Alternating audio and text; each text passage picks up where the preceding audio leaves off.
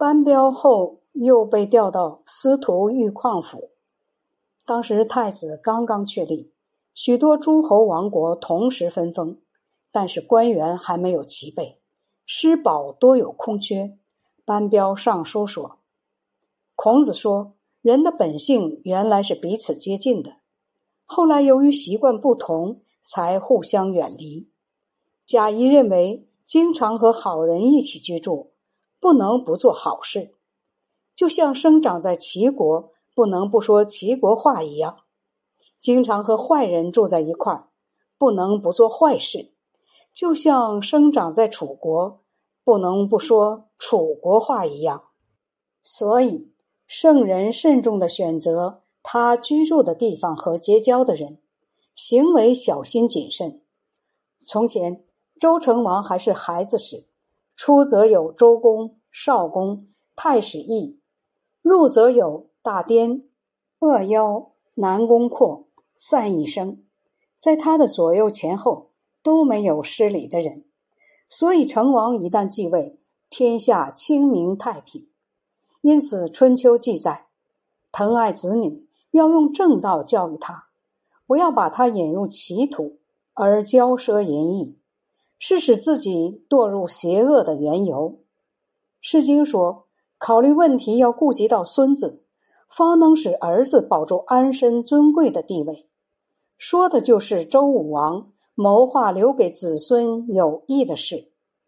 汉朝兴起，汉文帝让晁错用圣人的法术开导太子，贾谊用《诗经》《尚书》教育梁王。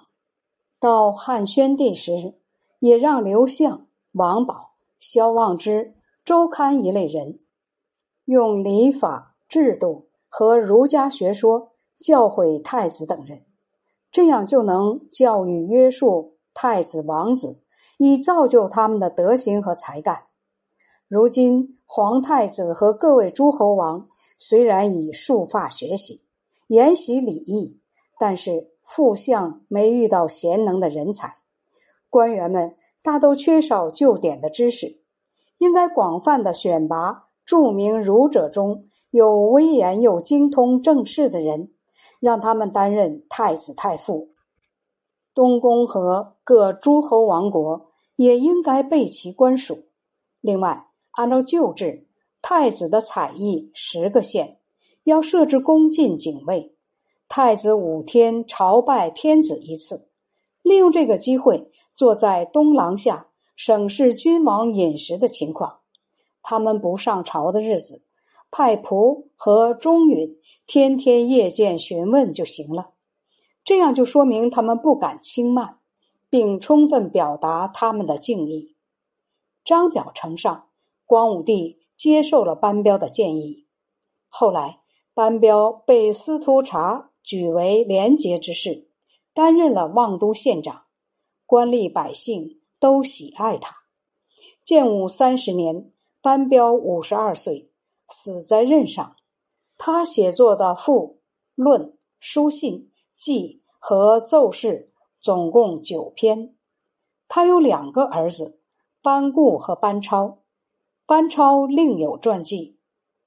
评论说，班彪身为博古通今的儒者和杰出的人才，置身于危难动乱之中，行为不逾越道义，言语。不背离正轨，做官不急于高升，守志不背弃他人。他铺陈华彩文章，以编著国家的典制，恪守卑贱的地位，却没有愁闷的面容。他或许认为，当今世运还未能深入人心，而不是人们所说的低贱而且不知羞耻吧？他坚守道义。恬静淡泊的志向是多么的坚定啊！班固字孟坚，他九岁时便能写文章、背诵诗赋，等到成人时就已经学识渊博，博通典籍，对于诸子百家的学说都有深入钻研。他就学没有固定的老师，读文章也不死抠句法，只是领悟主要的精神而已。班固性情宽厚温和，能接纳众人，不凭借才能高居人上，许多儒者因此仰慕他。永平初年，东平王刘仓凭着至亲的关系，担任骠骑将军，辅佐朝政。他打开东阁，延请英雄。当时班固刚刚二十岁，就上书劝刘仓说：“将军凭着有周公、少公的品行，立足于当今朝廷，蒙受着美好英明的册命，建立起声威显赫的称号。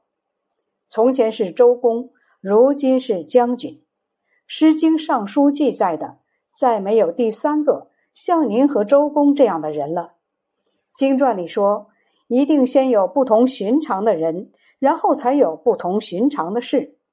有了不同寻常的事，然后就可以建立不同寻常的业绩。我有幸能生活在政治清明的时代，活动在人们的视听范围以外，私下里以管窥之见查看国家政事。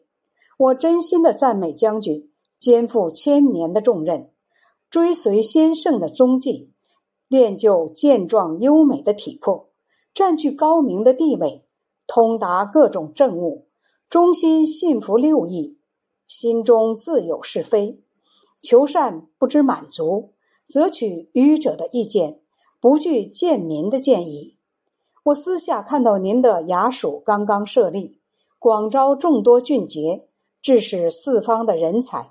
都颠倒衣裳的争着来归附，将军还应当了解唐尧、商汤如何选拔人才。考察皋陶和伊尹之所以能被荐举，对远近的人没有偏向，使隐居的人也会显贵。所有这些都是希望您能招引贤能之才，聚集睿智之人，为国家得到人才。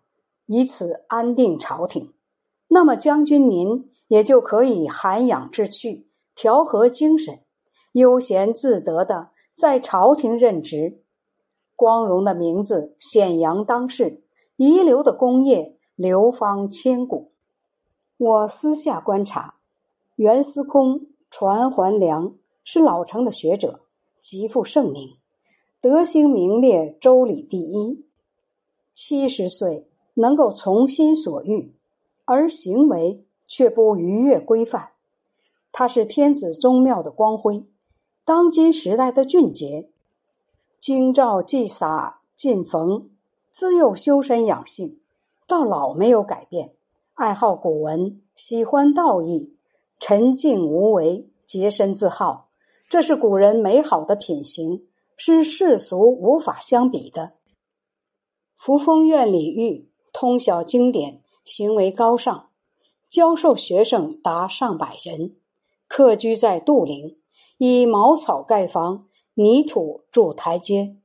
京兆、扶风两个郡几次聘请他，只是因为家贫，多次借病推辞。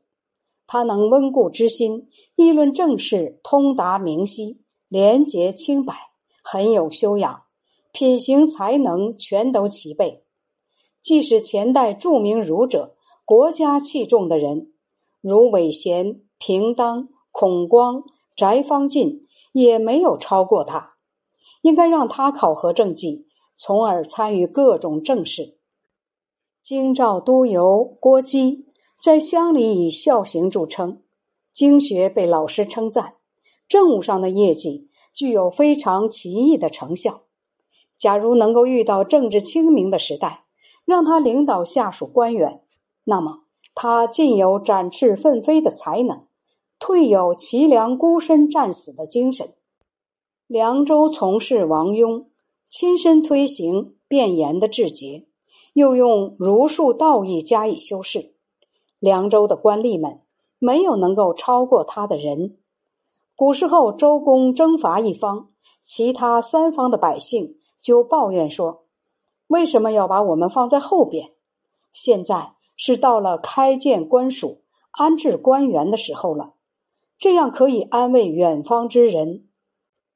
弘农公曹史殷素，学问通达，见识广博，才能无与伦比，能背诵《诗经》三百篇，奉命出使可以独立应对。